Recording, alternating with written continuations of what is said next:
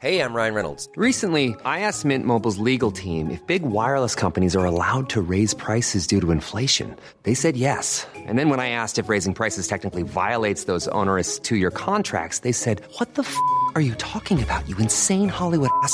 So to recap, we're cutting the price of Mint Unlimited from $30 a month to just $15 a month. Give it a try at mintmobile.com slash switch. $45 upfront for three months plus taxes and fees. Promo for new customers for limited time. Unlimited more than 40 gigabytes per month. Slows. Full terms at mintmobile.com.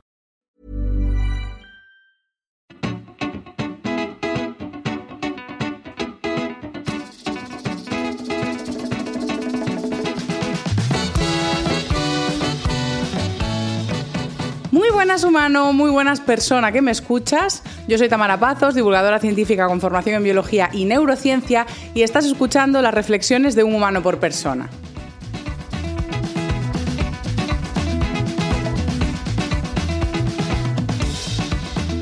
Te doy las gracias por unirte a un episodio más en el que vamos a empezar con la clásica bebida de las reflexiones de un humano por persona. Hoy voy a ir, de hecho, a una receta que se me hizo un poco viral en Instagram, que era cremar la leche en la prensa francesa para hacer pues, un café con leche en frío. Entonces, en mi prensa francesa metí leche muy fría, de hecho la puse en una botellita en el congelador porque no la tenía suficientemente fría para cremarla y con el frío lo que conseguimos es hacer burbujas y una estructura más sólida y al cremar la leche en la prensa francesa hace un efecto vacío que con el colador que tiene la prensa francesa va redistribuyendo las burbujas de aire a una forma cada vez más pequeña, más pequeña, más pequeña y hace pues como una superestructura cremosa con la leche. Entonces, para el café pues he hecho una cafetera italiana, el café aún está caliente, pero podemos echar el café, un espresso un café y la italiana caliente en un hielito. Y ahora voy a echar la leche cremada de la prensa francesa, que si lo estáis viendo en YouTube, pues veis, bueno, es que parece nata, tío, pero está súper, súper rico. Y yo al tomarlo con leche ya no le echo azúcar, no le echo ningún tipo de endulzante, lo dejo así, con una pajita revuelvo y de hecho es que es casi inmiscible la parte del café con la de la leche, hay que dejarlo reposar un rato pero este café os aseguro que está delicioso, hecho en casa y parece pues lo típico que te cobran 8 euros o 7 euros en un Starbucks o en otro tipo de cafetería. Uy, que me cargo el micro. Muy, muy bueno. Pues vamos con el episodio.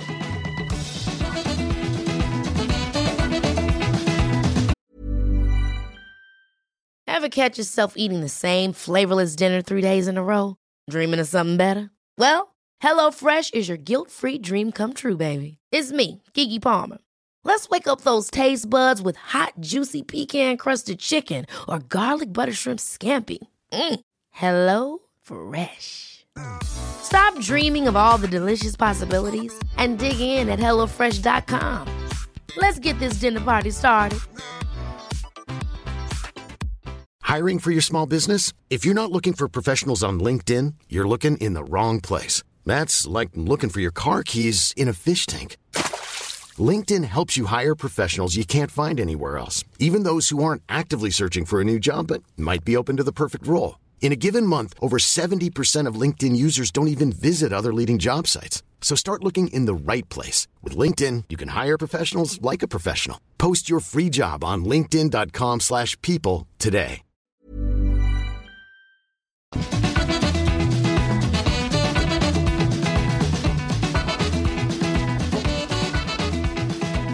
Quiero empezar el episodio de hoy con una anécdota personal de la infancia porque hoy vamos a hablar de menores y del uso de las plataformas digitales y las redes sociales por los menores o en los adultos enseñando a los menores. Entonces, para abrir el episodio con recuerdos de la infancia, quería contar una anécdota personal que explica por qué en el vídeo de YouTube estáis viendo un oso de peluche. Y es que cuando yo era muy pequeña, mi madrina nos regaló a mi hermana y a mí unos peluches de trapo y el mío era un peluche rosa en forma de oso llamado Federico. Y Federico me acompañó pues muchísimos, muchísimos, muchísimos años de vida y de hecho mi madrina, la que nos lo regaló, falleció. Entonces el peluche Federico cobró todavía como más sentido, más cariño y yo dormía siempre con Federico. O sea, siempre, cada noche dormía con Federico, incluso en la transición a la adolescencia, hasta el punto de de que cuando me iba de viaje, gracias a unas becas que teníamos en la Junta de Galicia, me iba en verano a Irlanda o a Reino Unido unos 15 días o un mes a aprender inglés y vivir la experiencia. Y yo me llevaba a Federico conmigo, o sea, yo dormía con Federico todas las noches, incluso en el extranjero. Pasaba aduanas y todo. Y la última vez que Federico viajó conmigo, porque sí, esto es una historia al más puro estilo Barnes en Los Simpson con su osito bobo, pues Federico la última vez que viajó conmigo lo hizo a Reino Unido, a Brighton. La última noche de esos 15 días en Brighton, yo dormí fuera con una amiga, porque teníamos fiesta de todos los que estuvimos allí 15 días, y no dormí en casa. Volví al día siguiente a hacer las maletas en unas 2-3 horas que tenía antes de irme al aeropuerto, y cuando llegué a la habitación Federico no estaba en la cama, que era donde solía estar Federico. Yo entré en pánico, empecé a buscar por todos lados. Había dos perros labradores en casa. Yo pensando, bueno, igual lo cogieron para jugar, busqué por todas partes. Le pregunté a los perros y no había manera. Y le pregunté a la señora de la casa y me dijo que, claro, que como no estuve, pues fue a dormir la hija de la vecina y eh, se encariñó con el peluche y lo debió de haber cogido. Y justo no estaban en casa, estaban de vacaciones o se habían ido el fin de semana o no sé qué leches me contó. Yo ya entré en pánico, le di la dirección a modo, por favor, envíamelo, yo te pago el envío pero este peluche es muy importante. Yo con el inglés que tenía de aquellas intentando explicarle a la señora que por favor que me hiciese llegar a Federico de cualquier manera posible. Cuando se lo conté a mis padres un disgusto en plan de cómo perdiste a Federico porque ya tenía un valor familiar. Y una historia de tragedia porque esa señora nunca jamás vio a Federico. Entonces te podrás estar preguntando, entonces, ¿quién es ese peluche rosa de trapo que tienes ahí si no es Federico? ¿Quién es ese impostor? Pues resulta que estas navidades, o fue un poco antes, estábamos viendo mi novio y yo eh, la peli de Toy Story. Y yo estaba enferma, me voy a justificar, estaba con fiebre, estaba mal. Y cuando llegó el momento de que llegaba una de las escenas en las que el chaval, ya un poco mayor, tenía que dejar ir a Andy, a su peluche, a su juguete, pues yo me eché a llorar muchísimo. Y mi pareja en plan de, eh, ¿qué está pasando? ¿Qué está ocurriendo? ¿Por qué es este nivel de drama? Yo es que me estoy acordando de Federico.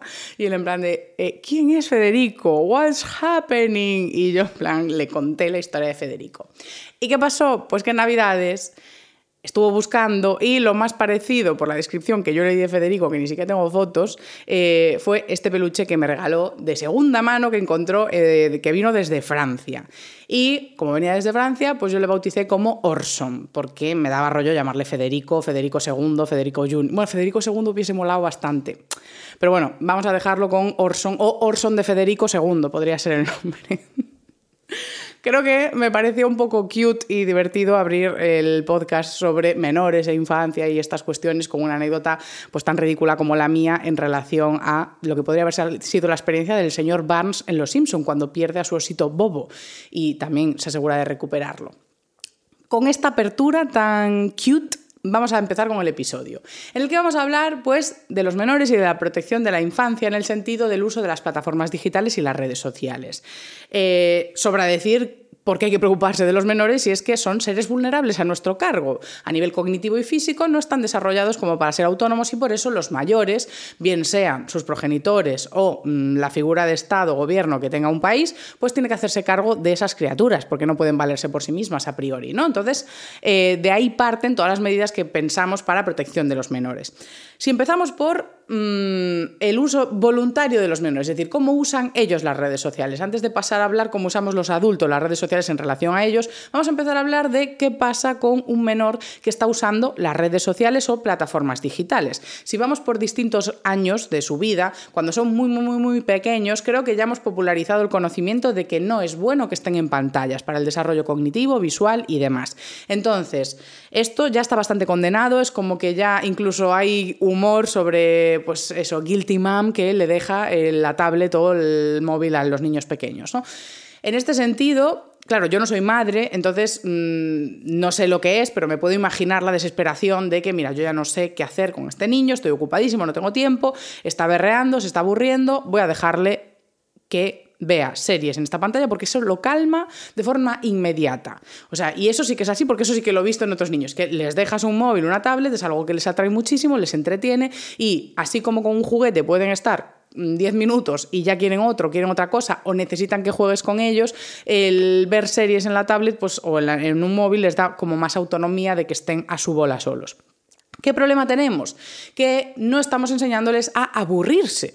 Que eso es un conocimiento que es súper importante para la vida adulta. Y es que eh, no sabemos aburrirnos. Yo recuerdo con ternura saber aburrirme en la infancia, porque yo soy una generación, los que somos como millennials de unos 30 años ahora, eh, o incluso millennials un poco más mayores o menores, cuando empezamos a desarrollar pues, nuestra infancia no había toda la tecnología que hay ahora y por eso no estaba tan normalizado que tuviésemos teléfonos en la mano con 7 años o con 4 años porque no lo sabía, tampoco los tenían los adultos. Entonces estábamos acostumbrados a aburrirnos. Yo por lo menos recuerdo con cariño tener esa capacidad de estar pues en una consulta médica esperando y simplemente esperando, porque no todos tenían juguetes en plan consulta de pediatra que tiene zonas para que jueguen los niños. Entonces yo simplemente pues esperaba mirando al aire, hablando con mi madre o entreteniéndome en la cabeza montándome fantasías. También pasaba lo mismo cuando me llevaban a misa o cuando tenía que hacer esperas en el colegio para cualquier cosa, es decir, sabíamos que había momentos en el día que eran una mierda y que eran un aburrimiento y a veces te desesperabas, pero aprendías a pasar esa frustración. ¿Qué pasó? Que yo tenía esa capacidad de aburrirme y cuando llegaron las tecnologías la perdí, hasta el punto de, lo contaba ayer en un podcast que grabé, eh, que va a salir más adelante, es un podcast eh, con Ron La Red y Paula Álvarez de eh, Nos tienen contentas. Saldrá en septiembre, ya os avisaré. Pero les explicaba que yo hay puntos en los que no sé aburrirme, nivel secarme el pelo con los auriculares y una serie, ¿sabes? Porque así voy avanzando capítulos y voy enterándome de toda la trama. Mientras voy secándome el pelo, no vaya a ser que tenga yo un minuto muerto. Y contra esas cosas intento luchar. Y aún así, yo sí que tuve momentos hasta la adolescencia, yo realmente redes sociales hasta la universidad no estaban, que fue cuando empezamos a usar Facebook, eh, Twitter y estas movidas. Antes yo realmente no, no teníamos eso, no estaba accesible o mm, básicamente no se usaba. Entonces, yo realmente hasta la universidad sabía aburrirme o entretenerme con lectura u otro tipo de ocio. Entonces, ahora mismo lo que podemos hacer con esos niños y menores es enseñarles a aburrirse. En otro episodio sobre vida contemplativa que tiene esta temporada os explicaré más en detalle por qué es tan importante aprender a aburrirnos o a no estar haciendo cosas útiles o entreteniéndonos todo el rato, pero tiene que ver con meditación, mindful, estar presentes y otros beneficios a nivel atencional y cognitivo. Entonces, realmente, sin profundizar en el mal de las pantallas en sí, cosa que también quiero afrontar en otro episodio de la siguiente temporada, vamos a concluir que tenemos que enseñarles a aburrirse en sus primeros años de infancia. Entonces no hay por qué rellenar todo el tiempo que tienen con juegos o con pantallas. Ahora, ¿es esto fácil? No lo creo. Entonces, como yo no soy madre, voy a lavarme las manos y dejaros el marrón a las que sí que lo sois. Pero si avanzamos en las consecuencias del uso de pantallas, vemos que hay una caída de la comprensión lectora. Esto en otro episodio distinto. Es que de verdad que un humano por persona tiene una capacidad de, sacar nuevos temas, pero es uno, de hecho ya tengo pensado la invitada, para hablar de cómo afecta la educación en digital a las competencias de los alumnos. Porque sí que han llegado las pantallas, pero es que hasta el punto de educar con tablets, ordenadores, pantallas digitales, pizarras digitales, están todo el rato sometidos a un entorno digital. Y cuando salen de las aulas, llegan a casa y también el entretenimiento es pues con videoconsolas, con móviles, con smartphones, es decir, estamos absorbiendo la cantidad de tiempo que están aprendiendo y absorbiendo el entorno en vez de en analógico, en digital. Y eso tiene consecuencias. De hecho, ya sabemos que eh, para la habilidad eh, lectoescritora y todas estas historias es mejor que lo hagan escribiendo con la mano y leyendo, sobre todo en determinadas etapas de la infancia. Pero esto ya lo veremos más adelante en la siguiente temporada en detalle. Simplemente nos tenemos que quedar con la copla de que, aunque lleguen nuevas tecnologías, no tenemos que absorberlas de cualquier manera e implantarlas en la educación tenemos que ir esperando a ver los efectos. Y uno de los que se están viendo es eso, una caída en la comprensión lectora del alumnado. Luego, ¿qué pasa? Seguimos avanzando en la edad, en la edad, en la edad y vemos que ya en los adolescentes de, pues entre, yo que sé, ponle 12, 16, que ya pues tienen la comprensión lectora que tengan, ya están más desarrollados y llegan incluso a poder hacerse cuentas en redes sociales, como es el caso de Instagram. Con 13 años ya puedes hacerte una cuenta y con menos, si finges tener 13, también, claro. Entonces, ¿qué está pasando con esos? Pues que Obviamente es un cerebro en desarrollo. Yo no quiero caer en la clásica de es que no tienen el córtex prefrontal hecho, entonces todos los niños son impulsivos y tontos y los adolescentes pues son así, no les da. Esto no es así. El desarrollo individual de cada uno es distinto, pero sí que sabemos que un cerebro adolescente es un cerebro en desarrollo y por lo tanto la exposición a distintas cosas como pueden ser drogas como alcohol, tabaco u otras sustancias o los entornos digitales, en concreto las redes sociales, tienen riesgos para el desarrollo cognitivo. Uno de ellos es que las propias redes sociales, si vamos a ese entorno concreto, son un entorno que promueve la impulsividad, son entornos gamificados que promueven la recompensa inmediata y no estimulan el aprendizaje de la valoración de toma de decisiones a largo plazo. Es decir, pasar mucho tiempo en redes sociales nos convierte en mentes más cortoplacistas, inmediatas y un poco más impulsivas y emocionales y por lo tanto anulan esa capacidad de valorar las decisiones a largo plazo. Entonces, un adulto que ya lo tiene desarrollado, pues hombre, lo vas apagando, lo desentrenas, pero si nunca lo has entrenado, lo que estás aprendiendo y reforzando es la otra estructura, que es la que está más vinculada a la impulsividad. Por lo tanto, quitamos la oportunidad de, oye, desarrolla este córtex prefrontal bien, desarrolla tus herramientas y estrategias de futuro, de planificación. Entonces, estamos privándoles de esa oportunidad cuando están mucho tiempo en las redes sociales. Y aún encima, cuanto más tiempo pasas en entornos adictivos, pues más vulnerable se vuelve ese cerebro a otras posibles adicciones. Y aún encima estamos dejándoles entrar en plataformas que tienen anuncios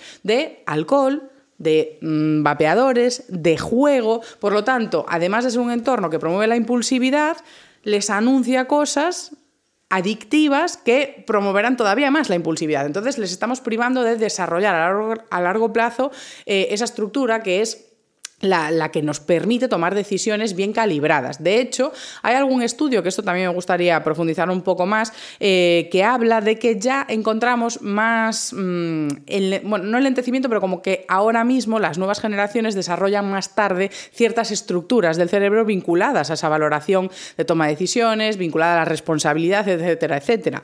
Eh, parte de la teoría apunta a la emancipación más tardía, claro, o sea, antiguamente pues te tenías que buscar la vida igual con 16, 18, 19 años. Si te tienes que buscar la vida con 26 o con 30, pues claro, no, te, no expones el cerebro a, los mismos, a las mismas presiones y aprendizajes. Obviamente, pues tener que pagar unas facturas, eh, un alquiler, hacer la compra, es decir, cuantas más responsabilidades tienes a tu cargo, más entrenas al cerebro a ese tipo de decisiones. Si no te expones a eso, pues, pues no estás, o sea, no está el cerebro aprendiendo eso, claramente.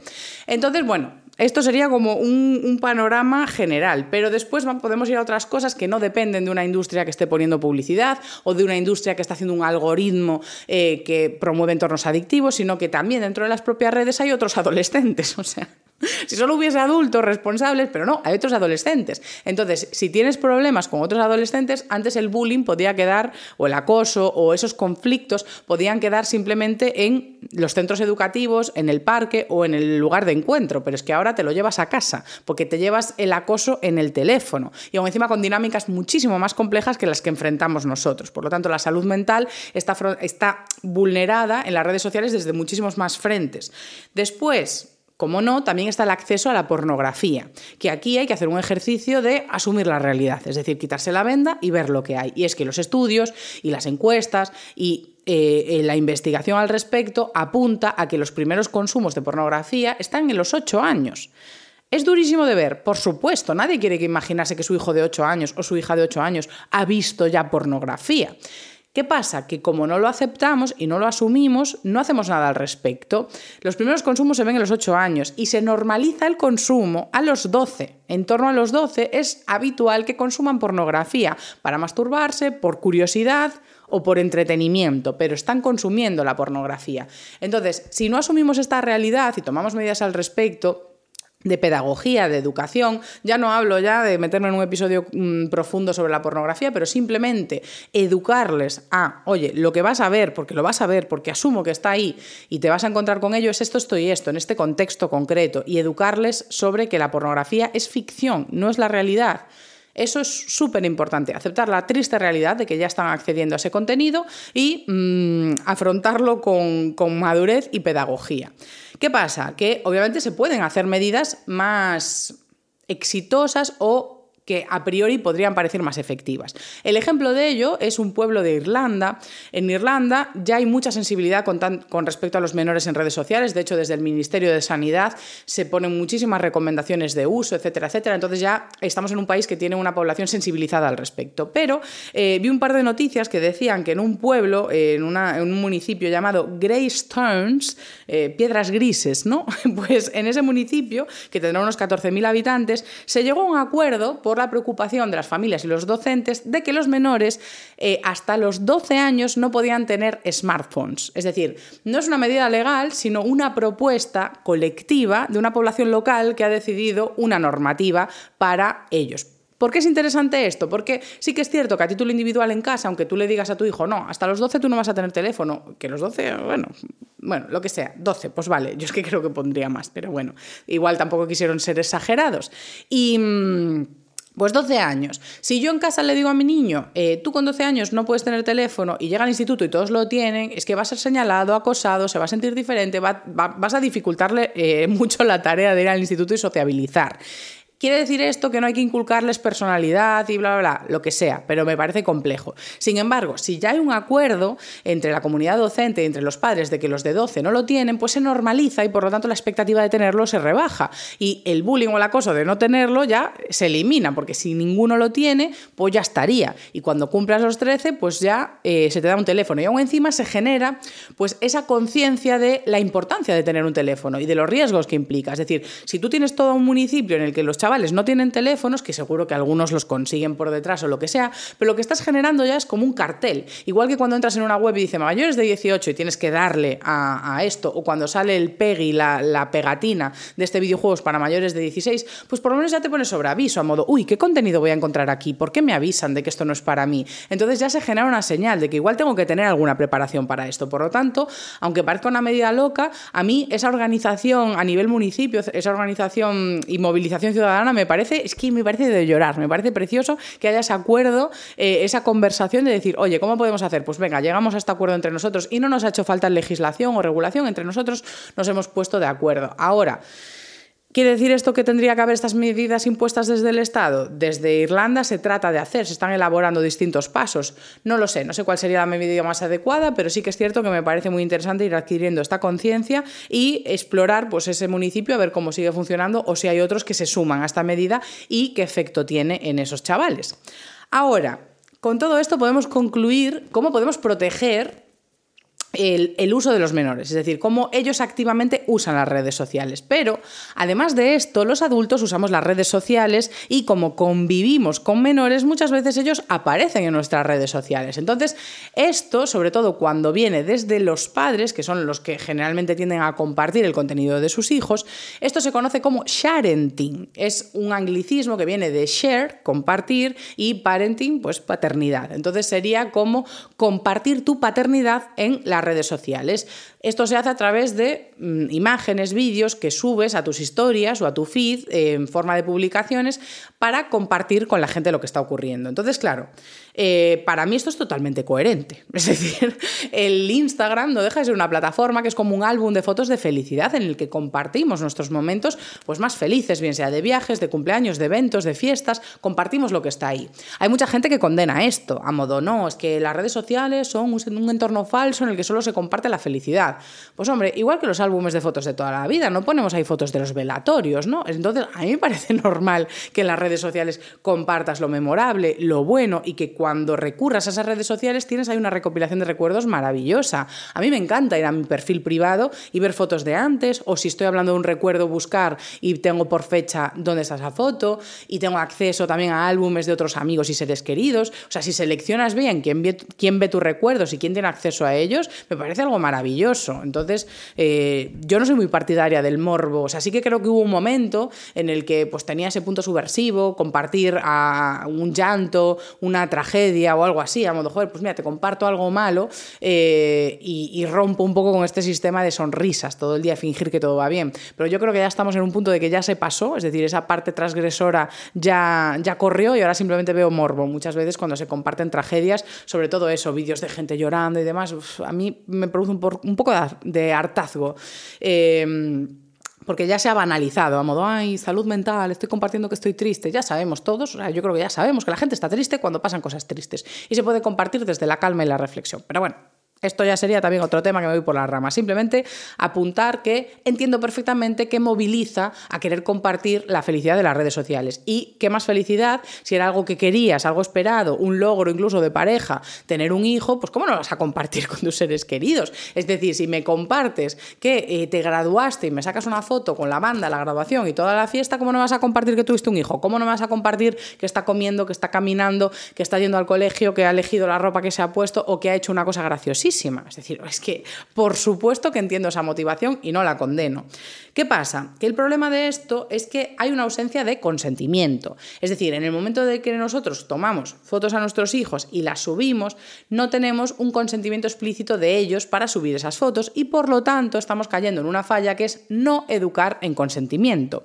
Tampoco lo condeno en absoluto porque nosotros no estamos educados en consentimiento. Generalmente sacamos fotos de peña y las subimos a redes sociales sin consentimiento. Es decir, no tendemos a preguntar a la gente, oye, ¿estás cómodo? Mucha gente sí, ¿eh? o sea, yo veo a gente que tiene mucha conciencia de lo que vale la imagen de los demás y de esa protección, pero en general esa práctica sacar una foto, subirla, no le preguntas a cada uno, oye, voy a tomar una foto, eh, ¿te importa que la suba a redes sociales? En general no vemos eso. Tendemos incluso a, si hay un accidente o está ocurriendo algo en la calle, grabarlo. O sea, tendemos mucho a no respetar la intimidad de los demás. Por lo tanto, es normal que si nosotros los adultos no estamos educados en consentimiento, no tenemos esa conciencia de cara a los menores. Y aún encima, podéis llegar ahora al absurdo de decir, eh, muy bien, Tamara, eh, ¿cómo le pido consentimiento a un bebé? ¿Cómo le, cómo le digo? ¿Te puedo sacar una foto, cariño? La voy a subir a Instagram. Si no me puede contestar, él no entiende. Pero claro, Aquí hay un razonamiento perverso. Me estás diciendo que si no puedes conseguir el consentimiento del bebé, asumes que lo tienes. Es decir, sin consentimiento es que sí que lo hay. No es como queremos educar a esta sociedad.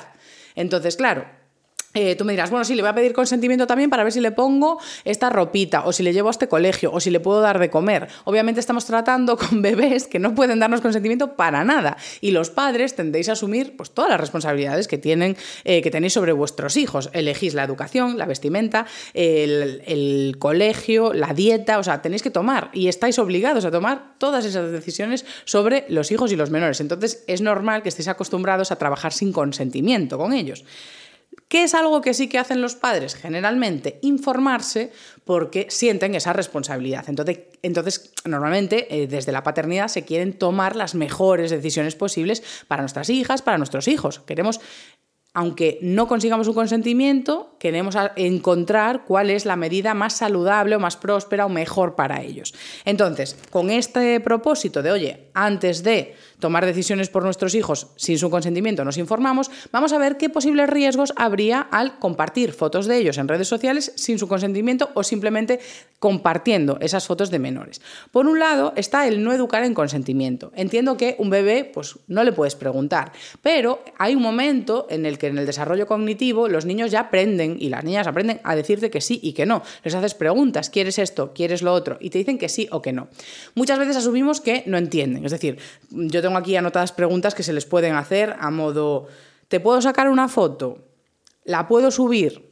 ¿La van a ver estas personas en redes sociales? ¿Quieres que esas personas vean tu foto? Pueden parecer preguntas muy complejas para un niño.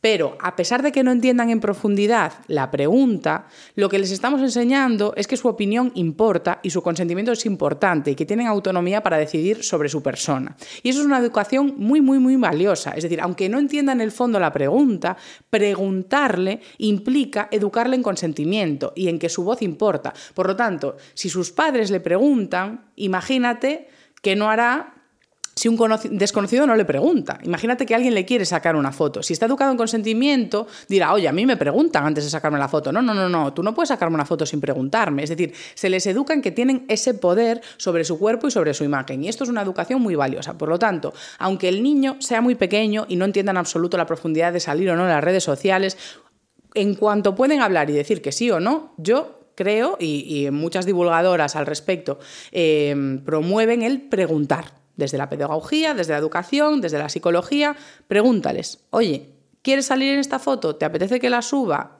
Y ya está.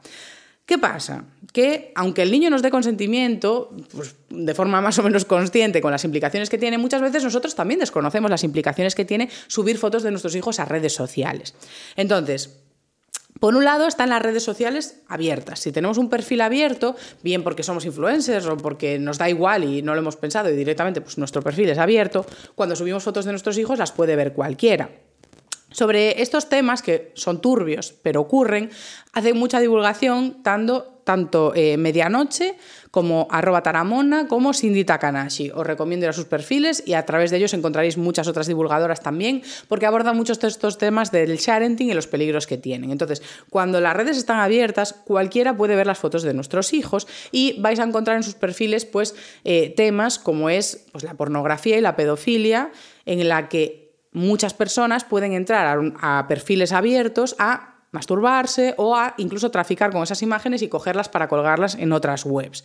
Entonces, obviamente, eh, eh, estas divulgadoras enseñan incluso testimonios de padres que dicen, bueno, pero físicamente no le están haciendo nada a mi hijo. Bueno, habrá que ver en tu hijo, o sea, tu hijo en el futuro qué opina de que se hayan masturbado con su imagen siendo un bebé. Es bastante perturbador y traumático, sobre todo por no haber un consentimiento ni siquiera de subir esa foto. Entonces, ya digo, en torno a eso se dan cosas muy turbias. Y tú dices, bueno, pero en mi caso yo tengo mi perfil privado. Si el perfil está privado, es menos probable que lleguen pues, eh, pederastas a tu cuenta, obviamente, y que lleguen a acceder a las fotos de eh, los menores. Podría haber hackers que sí que las puedan encontrar, pero nos encontramos con otro peligro de derecho de la intimidad cuando subimos las fotos a las redes sociales, porque cuando firmamos los consentimientos al entrar, firmamos un montón de cosas y entre ellas que en cuanto subimos la foto a las redes sociales dejan de pertenecernos. Por lo tanto, las imágenes y textos que subimos a Instagram, Facebook y otras redes similares son ya de la red, por así decirlo, y dejamos de tener control sobre esa información. ¿Qué puede pasar con esto? Pues que si al final nosotros estamos compartiendo toda la vida de nuestros hijos en redes sociales, pues eh, a qué parque van, en qué zonas eh, veraneamos, si tienen mascota, eh, cuál es eh, su barrio, dónde veraneas, cómo es tu tía, tienes todos los links familiares. Al final se puede hacer una información súper completa a raíz de las redes sociales y más con las inteligencias artificiales que vienen ahora, que te pueden hacer todo el recorrido de una persona y todas sus redes y círculos de confianza. Por un lado, ha habido estudios que ya dicen que esto puede vulnerar su privacidad en el futuro en cuanto a contraseñas, por ejemplo, porque tú puedes poner tu contraseña y tenemos las clásicas preguntas de seguridad en los bancos o en distintas cuentas de correos de cómo se llamaba tu mascota, cómo se llama tu padre, a qué colegio ibas, pues olvídate ya de esas preguntas de seguridad, porque una, una inteligencia artificial en manos de un hacker que quiera penetrar en esa cuenta, pues ya está, olvídate del peluquín. Pero es que además, si perdura en la red social con su nombre y apellidos y vinculado a su identidad, más adelante habrá algoritmos que puedan persuadirle a nivel marketing, tanto político como de compras, de forma mucho más exhaustiva, porque ya conocen tu vida, es decir, ya pueden apelar a cuestiones emocionales que están ahí encriptadas en tu cabeza desde que eres un bebé, porque han seguido tus pasos desde pequeño, porque has compartido toda su infancia en redes sociales, por lo tanto ese derecho a la intimidad ya se lo hemos quitado a ese menor. Y cualquier inteligencia artificial podrá hacer un seguimiento de, ah, pues tú veraneabas aquí, hiciste esta publicación, tuviste este camino de ideología incluso y ahora puedo persuadirte para que cambies a esta o para que compres tal producto porque sé que te va a recordar a este momento de la infancia o lo que sea y puedo apelar a ese marketing emocional que es tan efectivo. Entonces, aunque lo estemos subiendo a un perfil privado, estamos soltando las caras de nuestros hijos con su información a las redes sociales.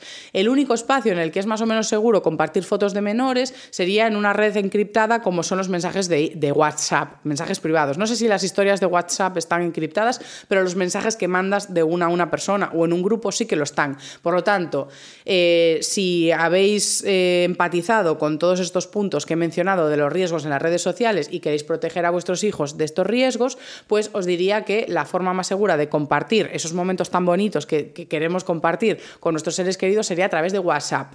Y en las redes sociales, pues es mejor eso, compartir la mínima información de los menores. Sobre esto ya se está generando mucha conciencia porque ya hay mucha divulgación y de hecho un caso que quería comentar era el de Cristina Pedroche que acaba de dar a luz Hace nada acaba de ser madre y compartió algunas fotos embarazada, pero ni siquiera compartió un proceso exhaustivo de eh, las ecografías, la maternidad, etcétera, etcétera. Es decir, no hizo nada de eso. Y ahora parece ser que le escribe mucha gente demandando fotos, que quieren ver al, bebé, que quieren ver la cara del bebé. Y ella subió una historia con unas declaraciones escritas de yo no tengo ningún compromiso de enseñaros a mi hijo, o creo que es una niña, bueno, no me importa, que no tiene por qué enseñar a su descendencia porque es un menor y que quiere proteger su intimidad maternidad y si de mayor quiere compartir su vida en redes sociales será decisión suya. Entonces yo ahí, pues, pues un aplauso a Cristina Pedroche y esa conciencia de protección del menor en concreto, pues de su descendencia, porque me parece muy prudente y me parece un buen ejemplo de generar conciencia para otras personas, porque desde luego podría monetizar y bien el tener a su hija en redes sociales. ¿Por qué? Porque hay una gran industria de cara a perfiles que hablan de maternidad con las caras de sus hijos haciendo publicidad de producto. Si habéis escuchado el podcast que grabé la temporada anterior con Nacho y Judith Tiral, eh, pues el podcast con Nacho Roura y Judith Tiral, eh, Judith comenta que una de las estrategias de marketing es poner caras de bebé, de bebé, porque con los bebés vendes más. Es decir, tú pones bebés en los anuncios y parece ser que los bebés invitan más a la compra. O sea, es, es un poco inexplicable, pero sí, tú pones un bebé en algo y vendes más. Y funciona mejor el marketing con bebés. Por lo tanto, el marketing con, para vender zapatillas, cosas de, yo que sé, cremitas de bebé, cualquier cosa de todo esto que se anuncia en redes sociales de menores, pues si haces de marketing con tus hijos, funcionan bien, venden bien y las persiguen así. ¿Qué pasa? Que aquí se dan casos de explotación de menores. Porque tú dices, no, el que hace el contrato para esa marca soy yo, soy, es el adulto, no es el niño.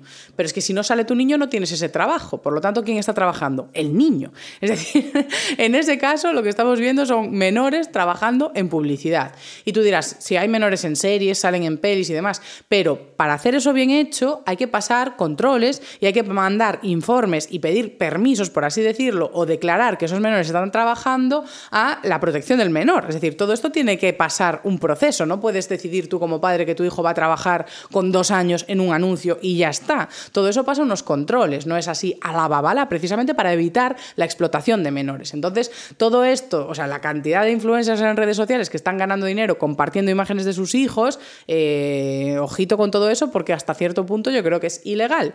Pero bueno, ya digo, os, he compartido esos perfiles de Medianoche, Cindy Takanashi, Taramona, de hecho tienen un podcast los tres juntos en Queridas Hermanas, que es el podcast de Cindy Takanashi en y ese podcast es brutal. Os lo recomiendo 100% si tenéis acceso a la plataforma, que lo escuchéis porque... Eh, os deja muy claro, mucho más claro que yo, eh, todo este tema del sharenting. Lo que pasa es que yo quería hacer un podcast híbrido también con la otra parte. Entonces, eh, con todo esto, yo ya quiero cerrar el episodio también con una reflexión final y es la de que los derechos de imagen de unos menores valen más que lo de otros, sobre todo valen menos si eres un niño negro. O sea, yo estoy cansada de ver fotos de gente que viaja pues a algunos países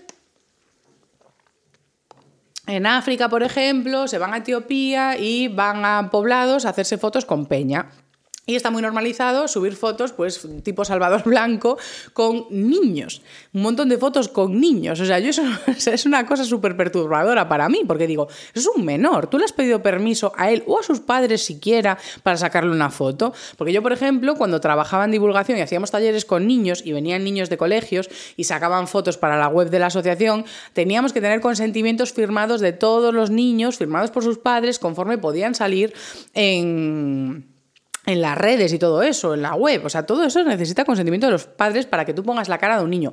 Y si hay dinero detrás, ya no te digo. Entonces, por favor, reflexionemos a la hora de viajar a países y sacarnos fotos con lo que consideramos niños exóticos, en plan de, ay, estoy aquí con niños, como si fuese un, parque, un parque temático, porque... Eh, eh, es que resulta totalmente perturbador. Y os doy un truco. Si te imaginas eso en una plaza eh, de un país eh, nórdico, por ejemplo, o sea, si tú te imaginas en una plaza de Olso, de, de, de Olso, de Oslo, soy un poco disléxica, ahí en Noruega, sacándote fotos con un montón de niños si eso te parece perturbador y no lo harías, tampoco lo hagas en Etiopía, por ejemplo, ¿vale? O sea, si no lo harías en Noruega, no lo hagas en Etiopía, porque esos niños tienen los mismos derechos, ¿vale?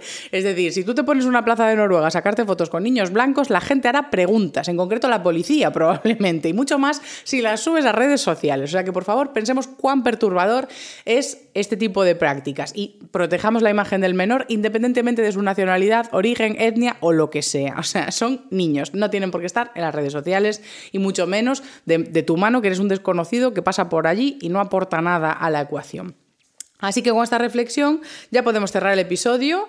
Os despido aquí con mi querido Orson. Espero que os haya gustado muchísimo la anécdota de Federico y que hayáis, llorado muchísimo con la pérdida. Y nada, voy a acabar de disfrutar de este café fresquito y nos vemos en el siguiente episodio. Muchas gracias. Ah, eh, joder, es que nunca hago las cosas que hay que hacer. Si estáis escuchándome en Spotify, por favor, dadle a seguir porque yo sé que la plataforma te avisa de que hay episodios nuevos porque has escuchado muchos, pero eh, si le damos a seguir, pues me apoyáis un poco más. Entonces yo se lo agradezco un montón, que el, el, spot, o sea, el podcast en Spotify tenga muchos seguidores. Y si me estáis viendo en YouTube, un poco lo mismo, le dais a seguir, suscribiros, la campanita de que os avise cuando hay episodios y en comentarios pues ya seguiremos hablando. Y si queréis seguirme en redes sociales, que nunca lo digo tampoco, mi perfil es arroba putamen barra baja t. Y ahí tengo un Instagram donde comparto pues noticias sobre el podcast, pero además divulgación sobre salud, eh, biología y neurociencia. Y para completar ya la promo, porque además que este podcast está teniendo un montón de alcance, estoy llegando a mucha gente, muchísimas gracias a todas las personas nuevas que me estáis escuchando, entonces aprovecho para darme promoción a mí misma, mientras no tengamos otro sponsor, pues yo eh, me doy promoción y he escrito dos libros, uno es La biología aprieta pero no ahoga y el último, que es sobre hábitos, bienestar y cómo el contexto afecta a la salud, es este libro de vivir más o por lo menos mejor. Así que ahí queda hecha toda mi promo para que podáis darme apoyo y yo eternamente agradecida de todo el apoyo que estoy recibiendo ya.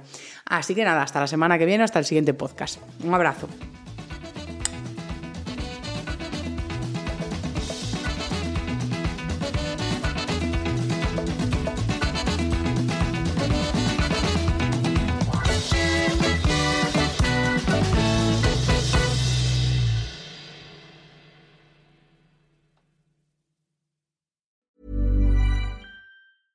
Ever catch yourself eating the same flavorless dinner three days in a row?